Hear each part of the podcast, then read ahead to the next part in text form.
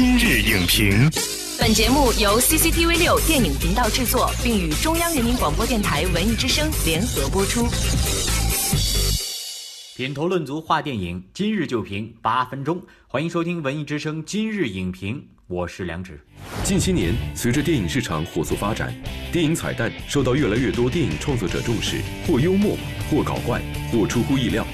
电影彩蛋逐渐在国产电影中大放异彩。本期今日影评特邀中国传媒大学教师金宇轩，邀您一同走进电影彩蛋的奇妙世界。欢迎金宇轩老师做客今日影评。主持人好，观众朋友大家好。我们首先要来一个快问快答，在电影当中您最喜欢的彩蛋是哪一个？《盗梦空间》的彩蛋。为什么这个彩蛋能打动您？因为它是一个开放式结局，引人深思，发人深省。彩蛋分为几种？彩蛋一般是两种，一种是结尾的彩蛋，另外一种是穿插在电影之中的彩蛋。彩蛋中有的是啊给续集提供线索的，有暗喻结局的多种多样，还有播花絮的。您最喜欢哪种彩蛋？我最喜欢那种暗喻结局的，因为它是对剧情的一个补充和完善。好，快问快答结束。刚才在快问快答当中哈，您也说了，说彩蛋呢有剧中的，也有片尾的彩蛋，能不能给大家具体说说？彩蛋到底是什么？其实“彩蛋”这个词儿啊，最开始来源于西方一个节日，叫复活节。嗯，西方人他会去寻找各种藏好的鸡蛋，它涂上各种颜色，被称为彩蛋。后来这个词儿呢，电影里面被引申出来，导演他会在片中故意的埋藏一些情节或者是镜头，让观众发现；还有一些呢，他会在结尾的时候来给你一段对剧情的补充，或者说他会把一些拍摄中的花絮给穿插在这个结尾之间。这我们一般称为电影上的彩蛋。在下面的讨论开始之前，我们首先要来通过一组彩蛋解锁，帮大家回顾一下经典的彩蛋桥段。电影彩蛋一词由好莱坞电影兴起，大多数好莱坞影片结尾都会有彩蛋，并且彩蛋还成为该系列电影续片的线索，吊足了观众胃口。国产电影彩蛋则由成龙电影开始，引发了观众兴趣。警察故事系列均以片尾播放幕后花絮形式放送彩蛋。如今，电影彩蛋以多种形式呈现。并被广泛运用到国产电影中，众多片段甚至被影迷奉为经典。电影彩蛋会受哪些因素的影响呢？他们在不同的电影类型当中又是发挥着怎么样的作用？喜剧片里的彩蛋呢？它有的是在这个片中，它会有一些我们称之为埋梗。嗯，其实埋梗就是彩蛋的一种嘛，把这个结尾进行一番嘲讽，或者对故事剧情进行一种更有喜感的一种解读。你好，我是范冰冰。你是谁？范冰冰。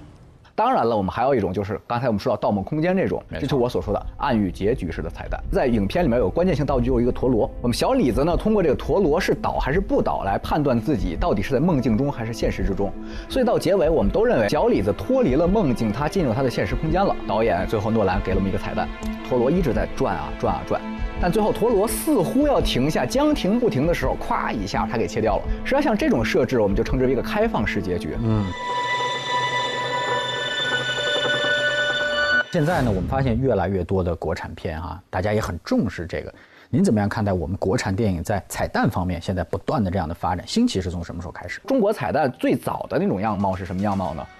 我不知道你有没有对成龙电影有印象？有印象啊！成龙电影他在早期的时候，在片尾字幕时候一定会出大量的 NG 集锦，是花絮片段，是。但那种 NG 集锦其实不搞笑，我们看到永远都是成龙大哥为了拍这个镜头，然后怎么样摔得很惨，然后怎么样头破血流，让我们看到在我们刚才笑得那么开心的电影背后，实际上每一个电影人都付出了成倍的这种心酸。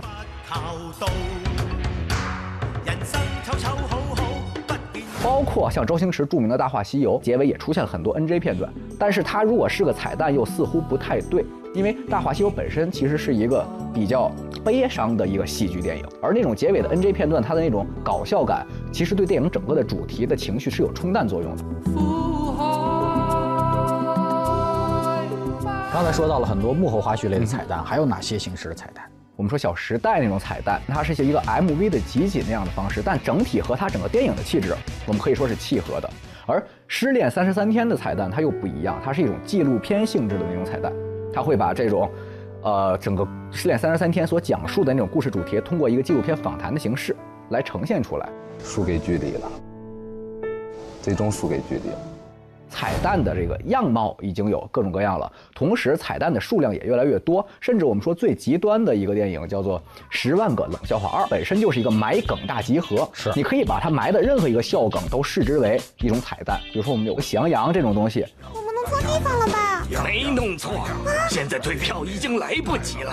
票什么票？其实包括像这种彩蛋里面有一种怀旧感或者说情怀感。最近的缝纫机乐队啊，结尾的时候他把他自己唱的歌和当年 Beyond 的主唱黄家驹的歌给混剪在一起。嗯，实际上这个对像大鹏像我们这个年龄的人，也许暴露年龄了啊。我们听到这个音乐的话，是绝对会非常激动和非常热血的，因为那代表一种青春岁月。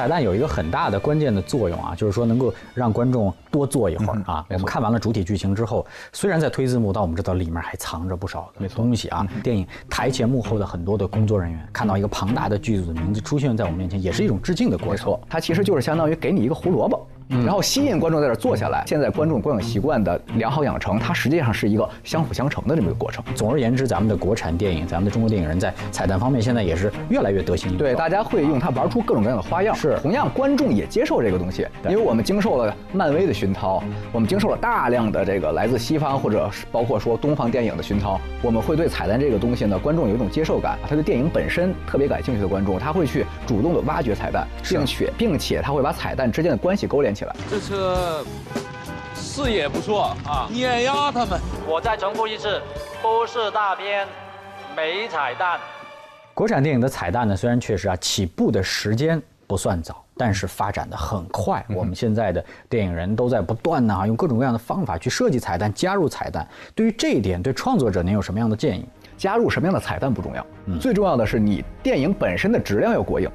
你如果质量过硬的话，你任何的彩蛋都是好彩蛋。从创作者角度来说，我们好好的做好本职工作，做好我们自己的影片，那么彩蛋是一个水到渠成的事情。我们彩蛋也形成一种魅力，因为咱们中国的文化特别的深厚，我们有太多的内容可以跟电影有各种各样好玩的互动。我想，一方面有利于我们的市场，一方面也能在一部电影当中变成那种有层次的一种我们的表达。我觉得对我们的电影来讲应该是很关键。观众在这种观影的过程之中，他也会逐渐的，他去升华，他去感受到更多的创作者想表达的东西。其实这才是一个电影魅力的所在嘛。特别的谢谢金老师今天带来的精彩的点评。彩蛋以多种形式带给观众惊喜。那么随着电影产业全面的升级，我们的国产电影的彩蛋越来越受到电影人的重视，也越来越得到观众的喜爱。未来呢，我们的国产电影的彩蛋将会继续的为影片锦上添花，也会继续的增加我们的创意、寓意和新意，让彩蛋充分的发挥它所存在的意义。我们下期见。本栏目视频内容，请关注 CCTV 六电影频道，周一到周五每晚十点档《今日影评》。